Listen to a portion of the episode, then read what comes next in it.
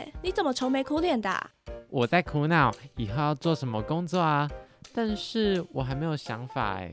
我知道有个地方可以解决你的困扰哦，走吧。想知道关于各行各业的秘辛吗？首播时间每周五下午五点，欢迎来到探索之人 bar，和我们一起走出未来的路。干杯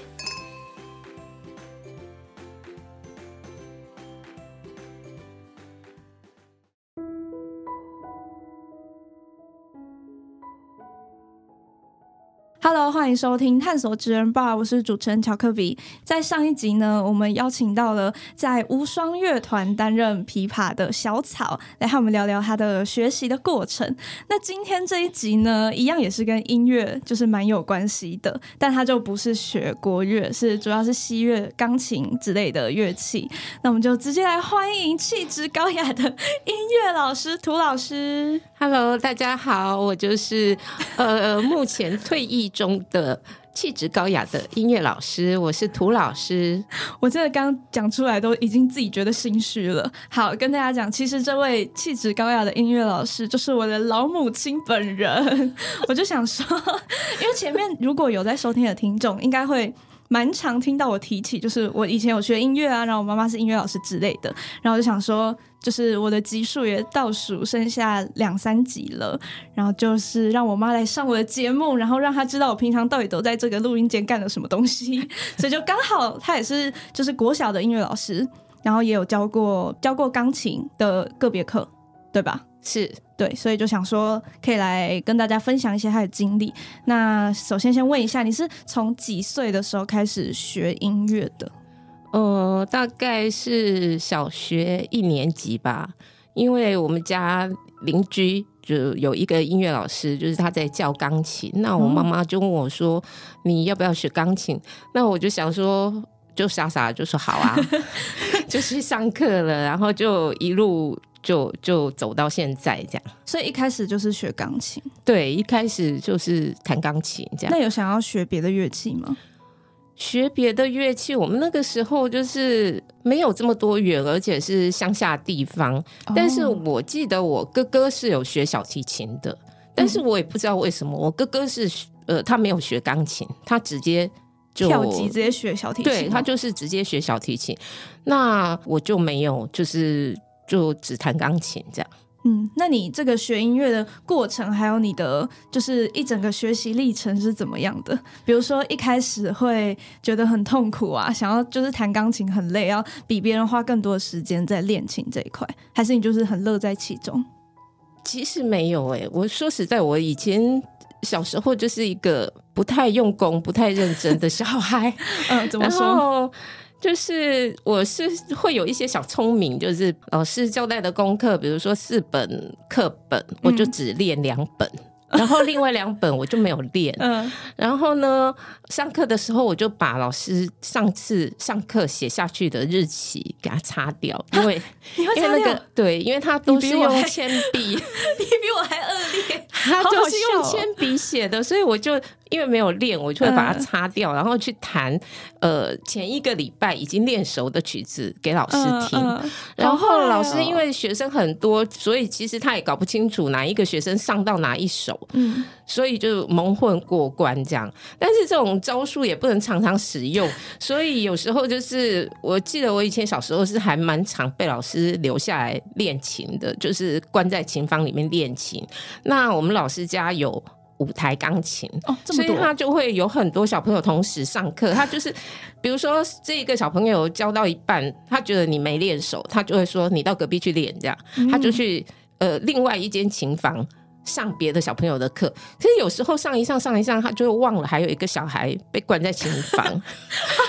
对啊，老师家很大是不是？老师家呃算蛮大的，他们家就是一间一间的房间，每一间房间里面都有摆钢琴，这样好有钱。然后所以等那个上完课的时候，就是在打电话请爸爸来接我。嗯，然后每一次爸爸来接我的时候，他就会说：“今天为什么那么久？”他会抱怨哦。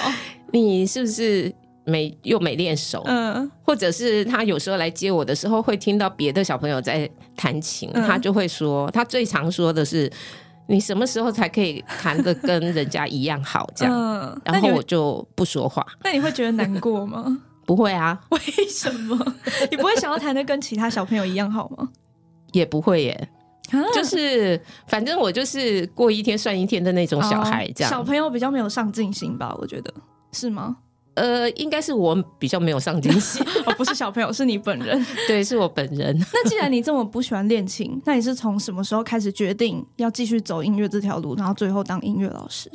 就是上了国中以后，我就发现我的数理方面好像不太行，嗯然后刚好老师就问我说：“你想不想考音乐系？这样音乐科？因为那个时候国中上高中那个是音乐科，然后。”我就回去，他叫我回去问问看家里的人，然后我就回去跟爸爸讲，爸爸妈妈说，老师问我说要不要考音乐科，嗯然后我爸就说：“怎么可能？你弹那个，你那个就是你怎么可能可以考音乐系这样音乐科嗯嗯？”我就跟他讲说：“可是老师说我可以耶。嗯，那那时候就还是只有学钢琴而已吗？对，只有学钢琴。嗯然后呃，后来我就跟老师讲说，我爸妈没意见，应该可以吧？嗯然后就就开始上一些所谓的三小科，就是呃乐理、视唱、听写这些，就开始加强这些部分。这样，那这样子学是不是已经比别人落后蛮多的？在因为我们那个嗯年代应该还好，为什么？因为我们那个年代就是，其实国小有音乐班的只有在台北、台中、哦，台南、高雄，是吗？对，，就是在大都市才有小学才会有音乐班。国中也没有，我们那个小小的地方，国小、国中都没有音乐班。嗯嗯嗯，对，所以呃，要念音乐的话，等于是你要到外县市去，而且是要到大都市，大都都市才会有。对，台北、台中。嗯，所以南部也比较没有，南部有，南部就是台南、高雄，但是嗯对我们来讲也是太远了。就是大都市六都那种才有，是吗？对。对，嗯，跟大家分享一下，我们是苗栗人啦，小苗栗可能就真的比较没有这个资源。以前哎、现在没有，以前更没有。那你在这一路上有没有遇到什么样的比较大的挫折，然后让你想要放弃这条路，不要当音乐老师了？其实我一直都没有想说会当老师，一直到我当了小学的音乐老师之后，我就想说，如果我以前小时候的老师知道我当了音乐老师，他们应该会下巴吓得下巴掉下来，为什么？因为就是一个小时候就是一个不太用功、嗯弹的也不怎么样的小孩，怎么可能长大以后会当音乐老师？这真是一件很神奇的事情，就是我觉得一切都是上天的安排。嗯，其实还蛮顺顺遂的吧？回想起来是还蛮顺利的，所以我经常跟我的呃学生分享，就是说。你不能像我一样这样子耍小聪明，你还是要按部就班、很认真的去练习，嗯因为你不见得有我这么好的运气，嗯所以就是你唯一可以做的就是充实你自己，然后就是努力的练琴这样。那其实说到放弃，就是应该是说我自己一路上小学、国中这一个倒是还好，是到了呃念了真的去念了音乐科之后，嗯因为我是国中毕业以后，我就是念五专的音乐科，对，进去以后，全部都是学音乐的人。这个时候，我才发现，说我真的跟人家是有一定的差呃距吗？呃，不能说跟人家有差距，应该是说。我开始接触了更多的音乐方面的东西之后，我知道好的是有多好，哦，一山还有一山高的感对觉。然后我也知道说我自己的限制在哪里，变成说我知道我永远达不到那个高度。嗯因为以前在乡下，你可能没有这么多的资源去呃欣赏到，比如说去听音乐会啊，嗯看到人家那种大师级的人物，他的表现出来的音乐，嗯那你就有点像井底之蛙。可是你到了真的真正的专业的地方以后，你就会发现说啊，原来那个站在舞台上的人是这么棒、这么厉害，嗯那我好像永远都没有办法达到，嗯所以就会有一个落差，嗯就是心理上面的一个落差。你想要更好，可是你做不到，不是你努力用功可以达到的。在音乐方面来说，就是他所谓的天分。就你会知道说你自己的限制在哪里，这样。嗯，那这个带给你的影响是什么？你有因此然后想说要更努力，还是你反而变堕落？呃，不能讲堕落，也不能讲努力，就是我就开始在想说，那我以后要做什么？嗯，可是因为嗯一路上就是音乐学音乐一直上来，所以变成说我没有办法，我没有退路。嗯。你如果想说要另外再去学别的技术的话，可能有点对，有点晚。但是其实也不一定，因为我们有同学是毕业以后真的，他就一毕业他就把他的乐器卖掉了。哦，这么 这么斩钉截铁的，对。然后他就去，我有听说他去当。sales 卖房子的，嗯，也都有，他转变蛮大的。但是其实当销售好像不用特地去学一些什么技术吧？对呀，对呀，所以其实还是可以转换的，可以不用真的走音乐。那你有想要做其他工作过吗？嗯，没有哎，就真的是很顺遂的人生。是的，就是觉得好像走到一个。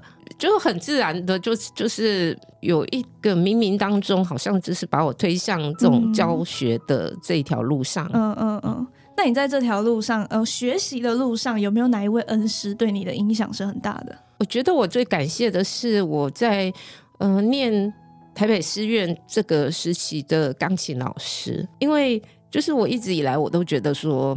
从小就不是很用功的小孩嘛，所以那个琴就弹的普普通通的这样。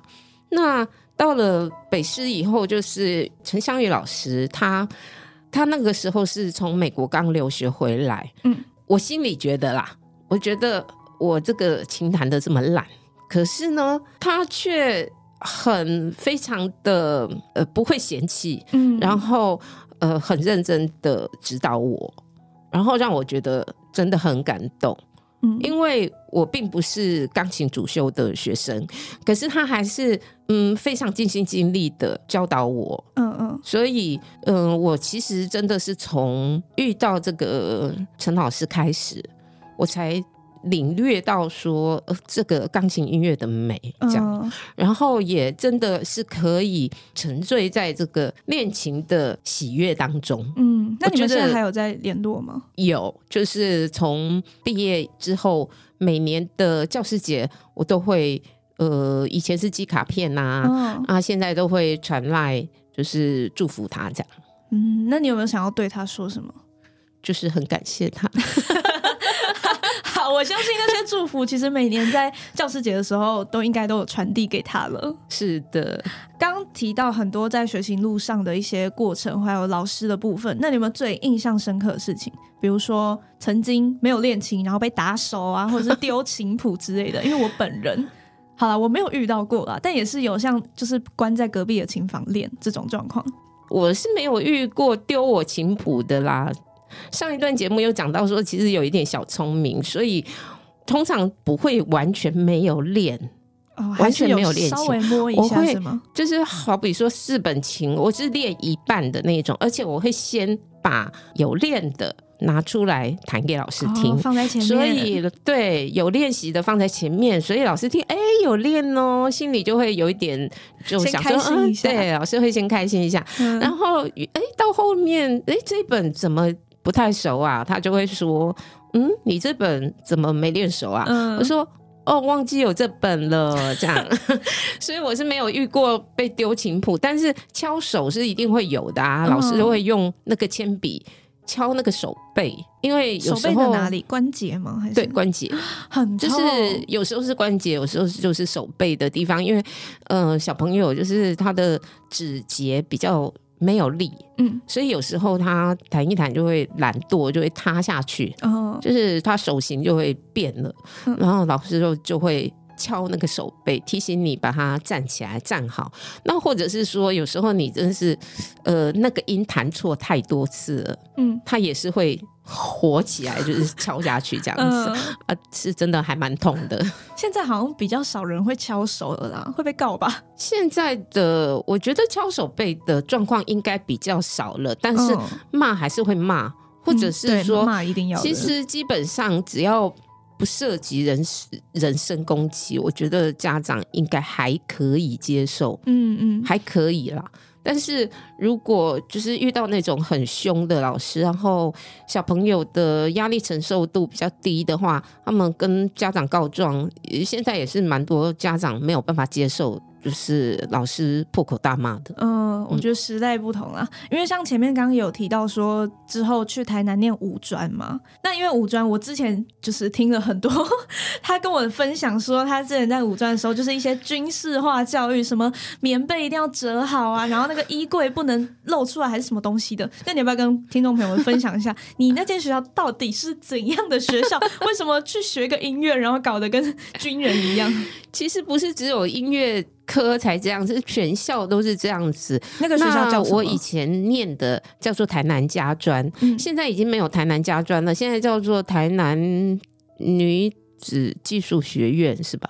我还是台南科大，就是台南变蛮多的。对他，他就是他已经升格变成技术学院了。那现在，我想现在他的规定应该没有这么严格，但是在我们这个是几年前啊，四十年前吧。啊，透露出我的年龄，大概就是这么久以前，就是民风是比较保守的那个地方，就是南部都会称它做新娘学校。嗯，为什么？嗯，它全部都是女生，然后它的管理非常的严格，所以家长会比较放心把女孩子送进去。那它规定是所有的学生都一律要住校。那它的规定是宿舍里面的棉被就是要像。军人一样折成豆干，他的棉被跟床单还有枕头，嗯，都是制式化的，嗯，全部说都是白色的，上面会有印一个校徽，嗯，枕头上印校徽，然后床单也印校徽，所以在每天要离开宿舍的时候，你都必须要整理内务，就是把你的床单呃拉得很平整，嗯，枕头也是一样，你可以用自己的枕头。可是你在离开的时候，你要把你自己的枕头收掉，好麻烦哦。对，棉被也全部都是统一规格白色的。为什么这个做这样做的目的到底是什么？就是教育出良好的贤妻良母吗？对，然后让家长放心，就我们这里的管理是非常好的。嗯，就是每天早上七点就必须要出宿舍大门。那中队长就会开始打内务成绩，这样。那如果你的内务分数有被画叉叉的话，那你就要呃劳动服务。哦，对我们那个时候叫劳动服务，这样。这间学校在教音乐方面有没有什么特别的？特别的，我我觉得他就是非常的专业啦。嗯，那是师资方面吗？还是他的走向就是非常的专业的训练？所以等于是。我其实在这个五年当中，音乐的专业的培养，我觉得他是做的蛮好的。他是真的是呃往专业的路上在推，是以老师成为老师的方向，还是成为演奏家？我觉得这还是有点演奏家哦，是成为演奏家的方向，成为演奏家。嗯嗯嗯，所以我才会在那里看到了，发现了自己的不足。就是我如果要往演奏方面走的话，可能没办法，可能没办法。我之前也是这样觉得。对。就是你看到更好的人之后，你就会发现你好像没有办法达到跟他们一样的一样的地方。对，那你真正出社会在教学生之后，和你一开始的想象有没有什么样的落差？我觉得我是出来教书，真的出来教学生教书之后，我才开始慢慢的懂得怎么教。嗯，那这样讲好像对那个师院的教育有一点，可是我也这样觉得，因为其实很多老师，包括我们现在的，我没有说要说谁，但真的很多人可能他他确实在自己的领域很有成就，但他就不会教，我们就学不到东西。应该是说，因为我五专毕业之后，就是有一个机会参加了师院的插班考试，嗯，他当时就是有刚好有招收插班生。那音乐教育系的插班生，那也很幸运的考上了，进了师院以后，就是修了一堆的教育学分呐。老实说啦，师院的这个音乐专业，嗯，是没有五专的那么强，嗯，所以我们我们这个音乐专业的部分进了师院以后，等于是躺着就赢了。在这个音乐专业的部分，就不需要呃花太多的心力，反而是花了很多的时间跟精神在教学修教育学分、教育学程。对教育学分，我们那个时候叫教育学分，因为还是公费的时代。嗯，这个教育理论它毕竟是理论，那你实际在运用的时候，你必须要在真正的教学现场，你才有办法知道说你前面的教育学分修的到底。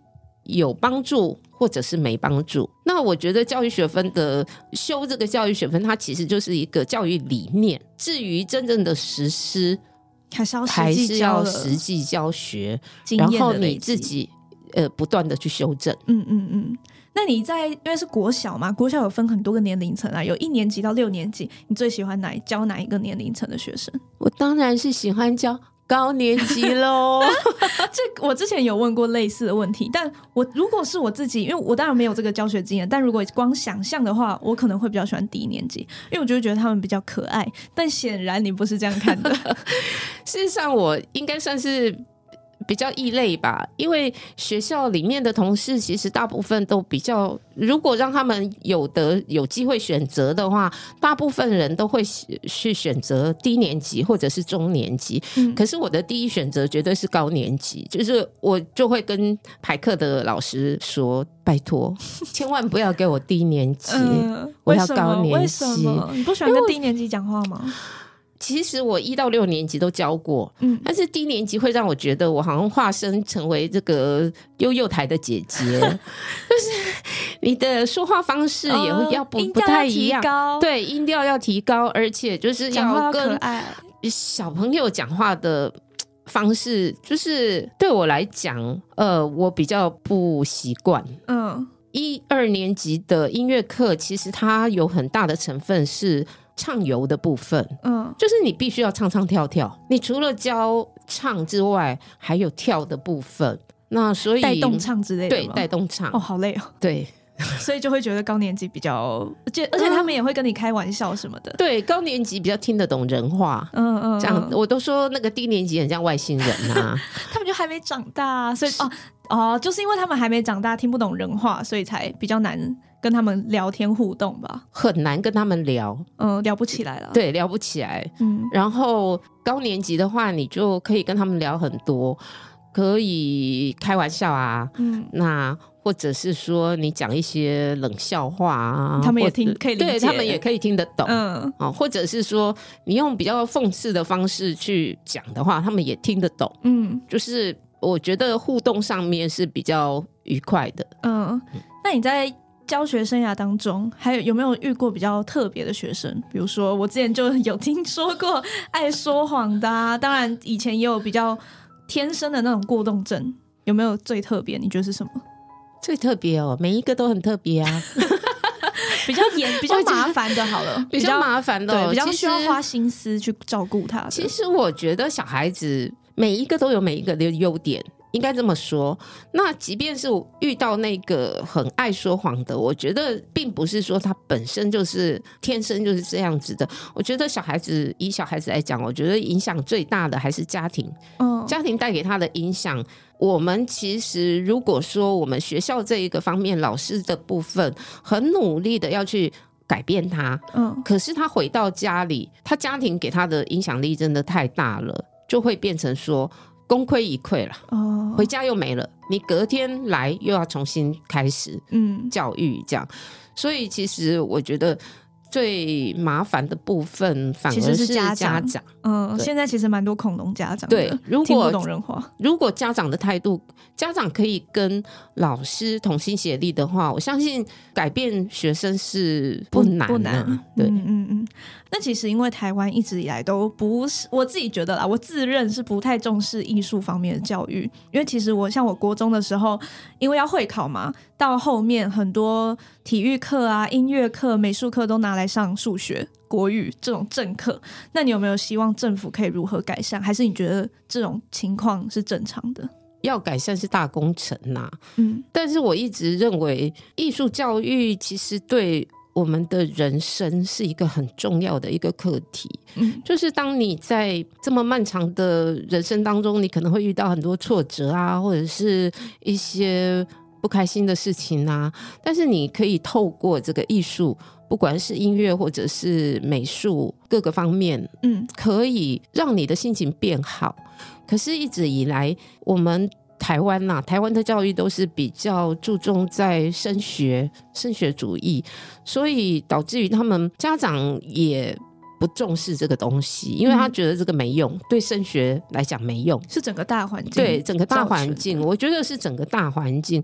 可是这个艺术对于人的生活品质的提升，其实是非常美的培养，其实很重要。嗯但是这个升学主义的作祟，所以变成说学校啊、家长啊都忽略了这个部分，我觉得是还蛮可惜的。那至于要如何提升哦，这个好像我们也有点无能为力。对对 对，嗯，那因为这一直以来都有流传一句话，就是学音乐的小孩不会变坏。那你对这句话有什么看法吗？是吗？你觉得这句话是正确的吗？学音乐的小孩不会变坏，就是两个方向。学音乐，学音乐像我这样才叫学音乐吗？还是说的到底定义是什么？对，到底怎样才叫学音乐？我只我学一个乐器，嗯我只是休闲的时候学一个乐器，嗯或者是说走专业的路叫学音乐，就是这这个学音乐的定义。我觉得，如果是走专业的路的话，你全副的精力都在这上面了，你怎么会还有其他的精神想说，呃，我要去杀人放火呢？哦，那如果只是呃学个乐器陶冶性情啊，陶冶性情了嘛，所以其实也干不了什么大坏事，嗯应该这么说。这样啊，如果我们把坏事的定义定义为呃比较大的，就是就是杀人放火这个。嗯嗯。啊其实没有别的事部分人。应该是不会啦。对，应该是不会。但是就是如果你你把它弄得很严格，就是说泡夜店呐、哦或者是说在就不太在爸爸妈妈的眼中不好的，嗯，但我觉得很多家长觉得只要你不不是坐在书桌前面用功念书都是不好的，对。嗯，所以其实就很难讲啊，对，可是音乐确实是有教化人心的力量，嗯，其实这一个是从古时候周朝开始就已经有研究嗯出说，他这个音乐的音乐是可以教化人心的，所以我觉得学音乐的小孩不会变坏这句话应该是正确的吧？那刚刚说学音乐嘛，如果有人想要学乐音乐的话，你会建议他从什么样的乐器开始入手？我猜是不是钢琴？嗯，当然是钢琴喽。呃，乐器之王。对，乐器之王，因为其实西洋以西洋音乐史来讲，钢琴是所有音乐的源头吗？不能讲源头。其实我们呃，我们如果是学音乐史的话，我们会讲大自然的声音，就是音乐最开始就是模仿大自然的声音，然后嗯最早出现的乐器其实是那个打击类的乐器。嗯可是因为你如果要以音乐理论来讲，它是都是从键盘开始的。嗯。所以，如果你想要不一定是学古典音乐，你可能以后你想要创作流行乐啊，或者是什么，就是音乐的理论都是从键盘开始发源的。所以我会认为从钢琴开始是比较好的。小朋友啦，嗯那因为大人其实大人。你的手指已经有点僵硬，已经不是那么灵活了。你说要学钢琴也不是不可以啊，但是会比较就是辛苦比较辛苦，所以你可能学个吉他啊，哦，比较乌克丽丽啊简单入手的对简单入手的，嗯，那小孩子学琴的话，会建议从几岁开始？还是越小越好吗？还是要等到他脑袋已经可以听得懂人话的时候？其实以一般的小孩啦，我们呃撇开天才不管啦，嗯就是正常的一般的正小孩正常的一般的小孩的话，我的建议是大概五岁半，哎，那我是什么时候开始学五的啊、岁半。哦，就是这么刚好，是有算好的，是对，我是有算好的。嗯为什么是五岁半呢？因为其实五岁五岁半的小孩，他的手指指型也长得差不多，就是他的独立性。已经可以了。你说再更小一点的话，他可能因为钢琴的键盘比较重，所以他可能没有力气去好好的按压它。那可能会有一些老师就会想说，那三岁四岁开始学的话，就先让他弹个电钢琴啊，或者是电子琴之类的。嗯，可是因为那一个键盘，它它跟真正的钢琴的键盘的重量不太一样。那你习惯弹的比较软的那种键盘以后，你的。手指头会比较没有力。嗯哼，嗯，然后它的键盘的大小也比较窄一点点。嗯，嗯，所以它在音跟音之间的间距的感觉上面还是会会有会有有差异。差距。所以我认为，就是等小孩子的手长好了以后再开始练，会比较好。对，会比较好。那如果那个小孩跟你小时候一样，就是耍一些小聪明啊，或者是哎、其实我小时候也是那种属于比较不爱练琴的，这种时候家长应该要怎么做？放任他吗？还是真的要陪在他旁边练琴？就陪伴呢、怎么样陪陪伴、鼓励、鼓励他。鼓励吗？对呀、鼓励。我小时候有被鼓励吗？并没有。我就印象中，我每次弹不好的时候，就是一个轰炸的声音就会从我耳边传来。那是因为妈妈听得懂，所以妈妈忍受不了。嗯，但是，一般的妈妈也不是每个妈妈都听得懂啊。对了，那就是鼓励啊，陪伴啊，陪着他练琴。因为我小时候真的很希望我妈妈可以陪我，为什么？可是我妈妈从来都不会陪我啊。嗯但我，嗯、我觉得如果小时候我妈妈是愿意，她没有空啊，嗯，但是他如果是愿意陪着我练琴的话，我觉得我应该是会弹得很棒吧。自己说，自己说。那有没有觉得一定要从小就念音乐班？因为其实我自己就没有念过音乐班啊。我是觉得小学这个阶段是可以试试看，嗯因为小学这个阶段毕竟他就比较没有升学的压力，嗯那可以在趁这个，因为音乐班是从三年级开始。开始三年级到六年级这四年当中，如果好好的学的话，其实是可以学到一定的程度的。嗯，到了国中之后，就是你可以选择呃回归普通班呐、因为小学这个阶段，其实他虽然是念音乐班，可是他的功课上面也压力毕竟没有那么大，哦对那功课也比较可以顾得来。那到国中以后，你就可以依照你自己的状况选择你要念普通班还是继续念音乐班这样。嗯那因为像你自己小时候没有念音乐班，然后进入国中的时候，是不是就是要再另外选择一样乐器，或者是像你就是学声乐？对，其实以嗯西洋音乐来讲，除了管乐之外，嗯管乐器。铜管类的或者是木管类的乐器，他上了国中之后再学，其实都还来得及。嗯，但像弦乐、弦乐器，我觉得你上了国中以后才开始要学弦乐，其实是为什么？有一点追不上。为什么？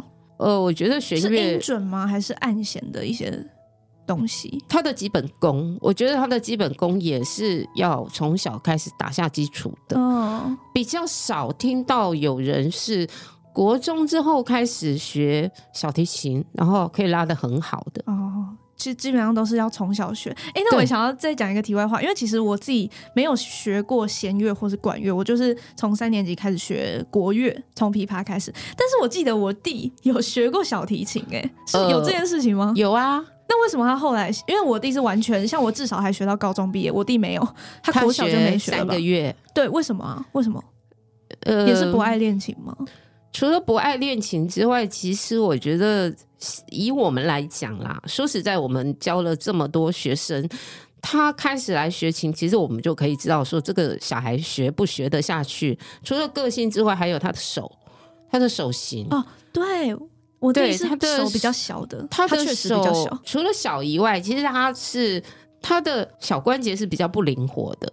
这个他的大的肢体训练当然是可以训练，可是就是像我们小学规定就是要吹直笛。哦，对对对，现在好像都有这个规定。对对对，但是你会想说，高音直笛这么小一支，那为什么有人那个呃直笛孔那个洞吗？会按不住呢？嗯，但是就是有人按不住，是不是手比较美丽啊？不是手型的关系，哦就是按了这一个就漏了另外一个，这样、你怎么帮他调都没有办法。就是他的肢体，他的小关节的是比较不灵活的，这是天生的吗？这是天生的。哦，所以我们就就算了呃、就算了。我们我就跟老师讲说，你们不要互相折磨了，嗯我们就到此为止。但我弟那时候也太小，他也没有什么感觉啊，就想说那不学就不要学啊。哦，他开心啊！哦啊，小时候都是这样子超开心的，不学就是很开心。我小时候也很不想学啊，但就还是学到现在。对，因为你比较嗯乖。哦，我真的小时候比较乖，很像自己讲，但我觉得我小时候真的是蛮乖的小孩，虽然也是不爱练琴啦。但对就是相比相较之下，其他小孩出去玩，我还不是乖乖在琴房里对，面。是真的很乖哟连手受伤都一定要去上课的。我小时候想说，我到底是哪里来的？这就是很可怜，你知道吗？我手上那个被美工刀划破，我还是要去上课哎、对，老师都叫我休息，然后我就说，可是妈妈叫我来上课，有够可怜的。因为妈妈说那个那个 OK 绷缠起来就好啦，对啊干嘛不能上课？真的啊左手左手受伤，你可以弹右手啊。没有，我那时候是学琵琶哦，哎，左手是按弦的地方，哎，我缠着那个绷带还要继续按弦，我真的觉得我小时候超乖的。那你有没有想要对有意从事音乐老师这份职业者的一些建议？建议就是，我觉得还是要不停的精进自己啦，就是在专业，除了在专业。的项目上面自我精进之外，还有在教学上面，因为每一个小孩都是有不同的个性，然后嗯不同的特性、特质。那针对不同的小孩，就要去调整自己的教学，嗯哼，不断的去调整，然后每一次的课程之后，必须要自我反省。所以其实就算当了老师，还是要不断的在学习。那你们要不要最后想一句跟这个老师的职业有关的一些金句，然后送给听众朋友？我想要跟大家分享的是教学相长。这四个字“教学相相长”这四个字呢，是在以前五专的时候的学校的校训，嗯，他就是一进校门玄关，就摆着大大的，对，它就挂在校门的玄关上面。然后每一次经过，我看到“教学相长”这四个字，我其实那时候不懂，我不懂他的意思。一直到我自己当了老师以后，我才觉得说这四个字对老师来讲实在是意义重大。嗯，就是你不只是教，其实你在学生的身上你也学到很多。嗯你在呃教学的现场，不不要看他们是小朋友，可是你其实我时常都是在小朋友学身上学到很多的做人做事、嗯教学，然后各方面。所以反过来说，我的学生其实也是我的老师。嗯嗯，教学相长，三人行必有我师焉，应该可以用在这里吧？是，好，那你最后的最后点播一首歌送给你自己。嗯，我要点的是我学生时代的偶像 张国荣的《春夏秋冬》。嗯，为什么是这首歌？为什么是这首歌？因为就是第一个，它的旋律我觉得很好听，嗯，然后它的编曲，它的编曲是用呃弦乐、弦乐跟钢琴的这个编曲的方式来做的。然后再来就是，我觉得这个春夏秋冬呢，不管是什么时候，都有它美好的地方。嗯，所以就这首歌就送给大家。好，那今天就是非常谢谢气质高雅的音乐老师涂老师来到我的节目上。请问，经过今天的录制之后，你有没有知道我平常到底在干嘛了？很有趣啊！